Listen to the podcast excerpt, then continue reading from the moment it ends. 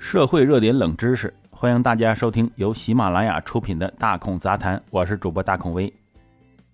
这个二月八日啊，谷爱凌夺得二零二二年啊北京冬奥会自由式滑雪女子大跳台的金牌啊，我们恭喜她！这个混血儿不但是多项比赛的世界冠军，还拿了斯坦福大学的录取通知书，还是个签约模特，妥妥的年轻有为！应了张爱玲那句话：“出名啊要趁早。”可以说德智体美全面发展了。那谷爱凌到底是谁呢？怎么突然就出来了呢？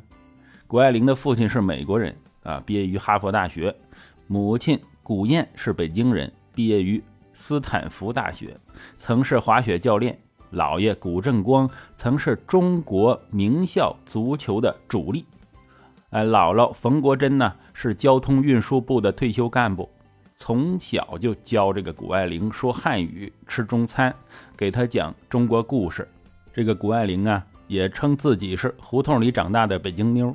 呃，这是百度上对谷爱凌的一个简介，大家能看出来，比较强调她是一个中国的血统啊，连她美国父亲的名字都没说哈。二零一九年六月六日啊，十五岁的谷爱凌通过个人社交媒体宣布自己正式转为中国国籍，并发文：“中国自由式滑雪运动员谷爱凌报道。”根据这个国际雪联官网的资料，二零一九年六月，谷爱凌在 FIS 的注册国籍已经从美国变为中国。原来是一九年才规划的一名滑雪运动员，之前一直在国外训练参赛。这个外媒记者就来挑刺儿了，哎，说你还是美国公民吗？谷爱凌就回复说：“我感激中美两国，体育啊不应该跟国籍挂钩啊，体育应该团结我们，而不是分割我们。我们在这里一起挑战人类极限。”回答的非常好哈。哎呀，就有网友说，我们国家还是非常大度的，谷爱凌保留了美国国籍，但是我们仍然让她代表中国出战。我们确实希望自己的孩子成为谷爱凌一般的成功少年，但是我们发现谷爱凌三岁的时候就已经开始学习滑雪了，而且能一直坚持训练。她出生在美国一个高知家庭，让她的学业呀也有很大的帮助。家庭氛围这东西是学不来的，人家家里人聊天都带着知识点的，家里的藏书啊必然也很丰富，所以学习不好才是意外的差劲。滑雪这东西啊，它的器材什么的倒不是特别贵啊。现在滑雪运动在中国也越来越普及，但是能够一直坚持，肯定是需要一些资本来垫底的。而且周边呢要有一个一年四季都有雪的滑雪场。最关键的是这项运动啊，它的危险性。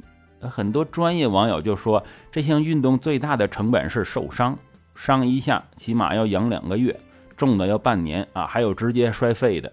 这种受伤啊，会直接影响你的学习和工作，这对很多人的职业生涯甚至家庭生计啊是致命的。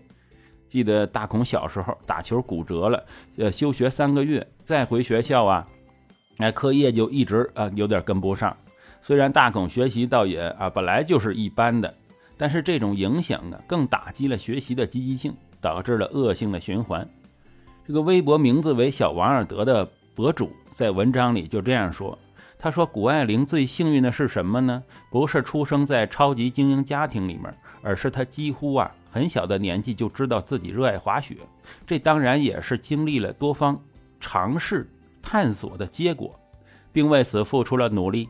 但她的环境可以支持她去完成这一切。很多人，大部分人没有这种环境，也不知道自己喜欢什么。”而那些社区学校里面的孩子啊，甚至没有啊所谓探索的机会，所以在他看见谷爱凌的时候，心情是羡慕且略带伤感。啊，世界的嗔痴存在吗？当然了，两个世界的人呢，互相不能理解，不能共情，其实也没有太大关系。所以谷爱凌可以说，App Store 上面有 Free APN。社区学校的小孩也可以仰起头对他说：“老师，我家没有画笔，我没办法完成你的作业。”我们的感伤的原因是目睹了两个世界的同时存在，所以成为谷爱凌的困难重重啊啊！你先要有一个优渥的家庭环境支持你对于爱好的开销，然后你还要有高知的父母，首先他们会支持你去追求像滑雪这种的运动爱好。其次啊，他们营造的家庭氛围能够让你容易考上名校啊。当你具备了这两点的时候，再加上你自己的努力和对生活的热爱呀，你才有机会复制谷爱凌的成功。好了，作为大孔这种搬砖族啊，生个孩子注定不会那么优秀了，哈，这就是现实世界啊，看淡点就好了。我去搬砖了。感谢收听本期的大孔杂谈，我是主播大孔威。喜欢的话，请订阅关注，咱们啊下回再见。